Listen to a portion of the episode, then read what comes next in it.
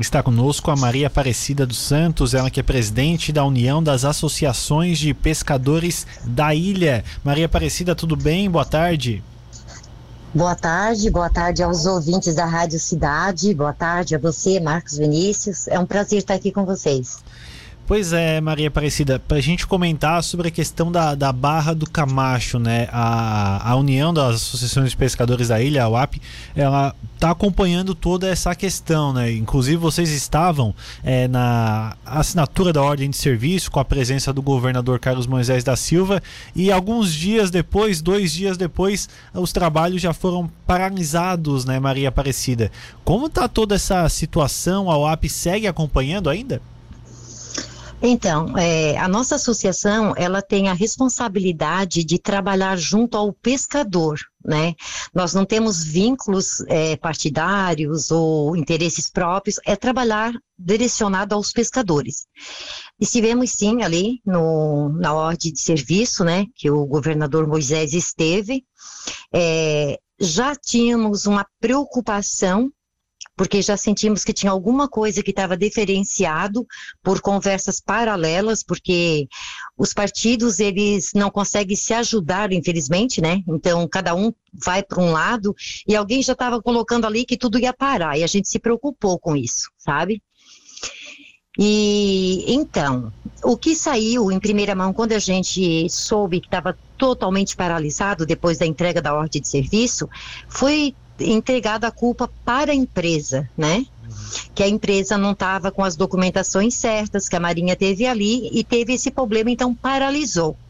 Nós fomos atrás de informações e conseguimos então entender, né, mesmo que a prefeitura de Jaguaruna tentou não tentou assim não fazer a comunicação com a associação, mas a gente buscou vínculos e meios para a gente saber as notícias corretas.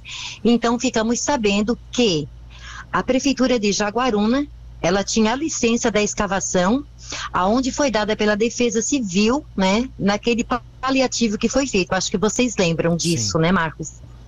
que foi feito um paliativo. Então, a licença foi. É, eles quiseram usar a mesma documentação para agora fazer essa escavação ali com a empresa da licitação, vencedora da licitação. E isso foi contestado, porque tinha que ter uma nova documentação. Então não foi nada da empresa, foi a própria prefeitura. E às vezes a gente diz assim, quando a gente fala prefeitura, a gente culpa o prefeito porque está à frente, né? Mas temos que levar em conta que temos uma comissão de pessoas que ganham salários públicos também para defender o que é direito, né? E contamos também que temos vereadores, tanto das câmaras de vereadores de Jaguaruna e de Laguna, para dar acompanhamentos nessas documentações, ver se está tudo certo. E a gente veja que há muita omissão nisso, sabe, Marcos? Uhum.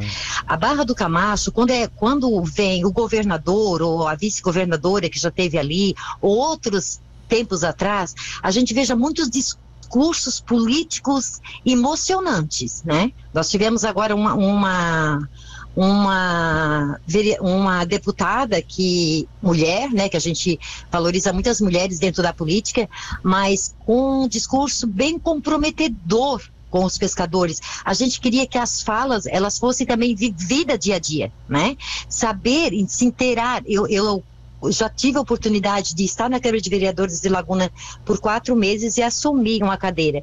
Mas eu tinha uma responsabilidade dessa forma, a gente saber o fato, o que está acontecendo, o que, que pode ser melhor, e conversar na base com o pescador ou com quem está envolvido na base, sabe? Porque a fantasia das falas, e às vezes elas são, elas até comovem, dá até uma vontade de chorar, mas a ação mesmo no dia a dia, a prática, é que a gente tem que se cuidar um pouco. Infelizmente, eu sinto isso muito da política, né? Quando eu fui vereadora, eu defendi essa parte também, que a gente tem que ser mais comprometido com a realidade e não viver uma fantasia, né? Uhum. E ali, Marcos, é, a dificuldade que existe hoje, ela foi sanada, né? Na partida do momento hoje de manhã, a Draga começou a, a, a, a, trabalhar, e aí, entre aspas, a gente diz sanado o problema. Por quê? Porque esse documento foi visto, né, foi refeito e essa autorização veio. Mas a dificuldade, a tristeza, a preocupação dos pescadores continua a mesma. Por que, que eu estou te dizendo isso? Lá existe uma draga fazendo uma escavação. Mas existe uma lagoa que ela está morta. Ela precisa de um socorro emergencial. E conversando com os pescadores na base, ouvindo cada um deles, a gente começou a sentir, né, o que que deveria ser mesmo procurado emergencialmente fazer. Não é aquele, aquele trabalho que está sendo feito ali. Ou estivesse duas dragas que estivesse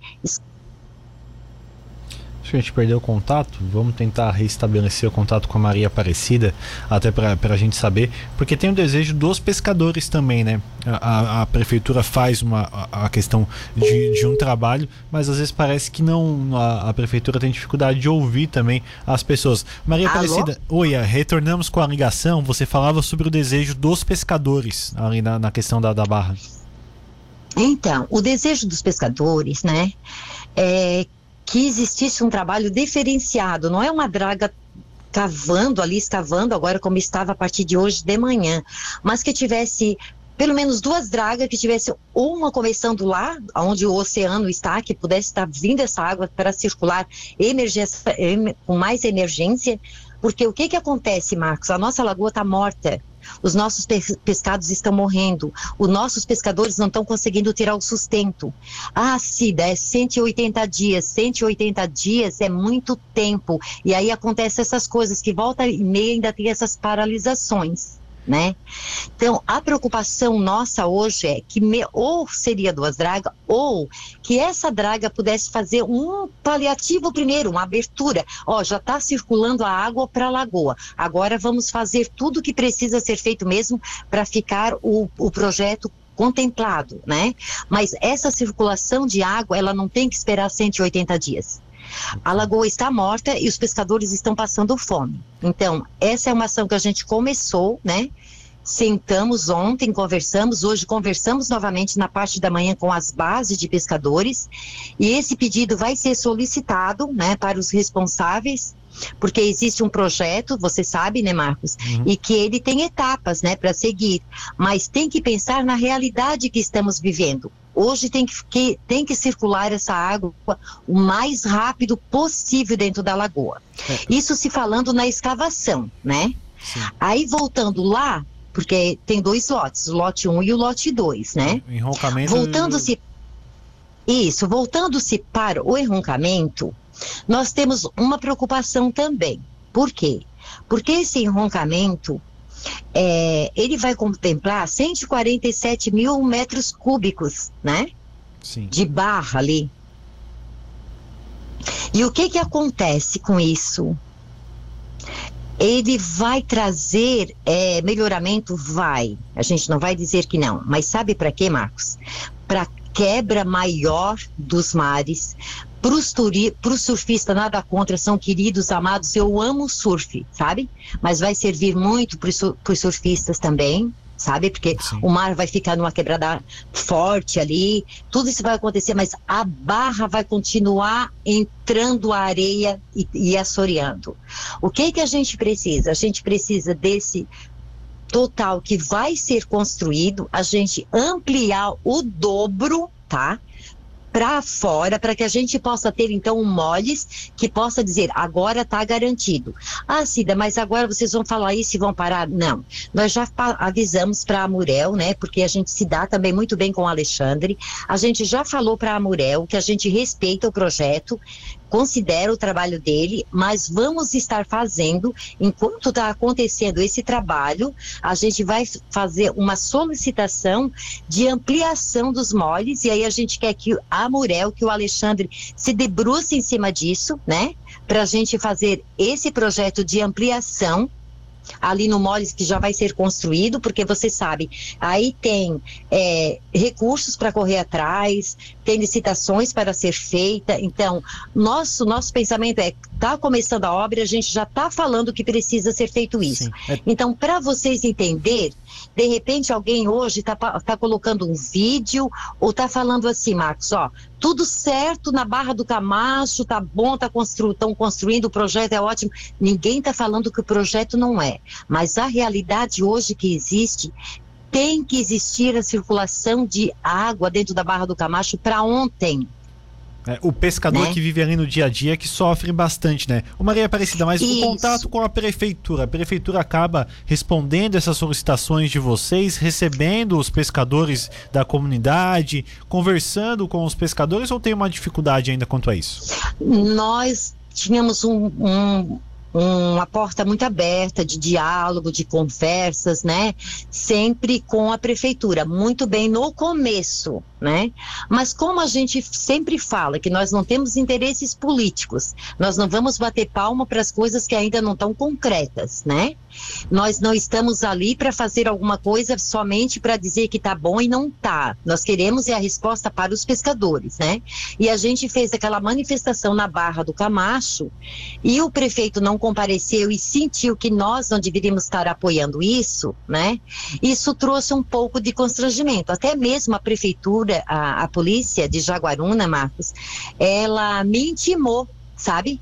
Ela me intimou como se eu for, se a gente fosse agressores ali.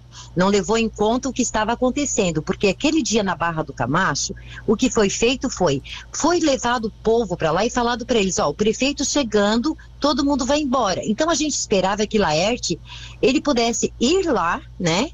Conversar com a comunidade, gente, não posso fazer agora, está acontecendo, deu, pronto, porque não é que tudo tem que ser feito na hora que o povo quer, mas esclarecer, porque foram eleitos pelo povo, Sim. né? E não aconteceu, a gente ficou mais tempo, a gente solicitava para as pessoas para a gente parar e o pessoal queria resistir mais um pouco.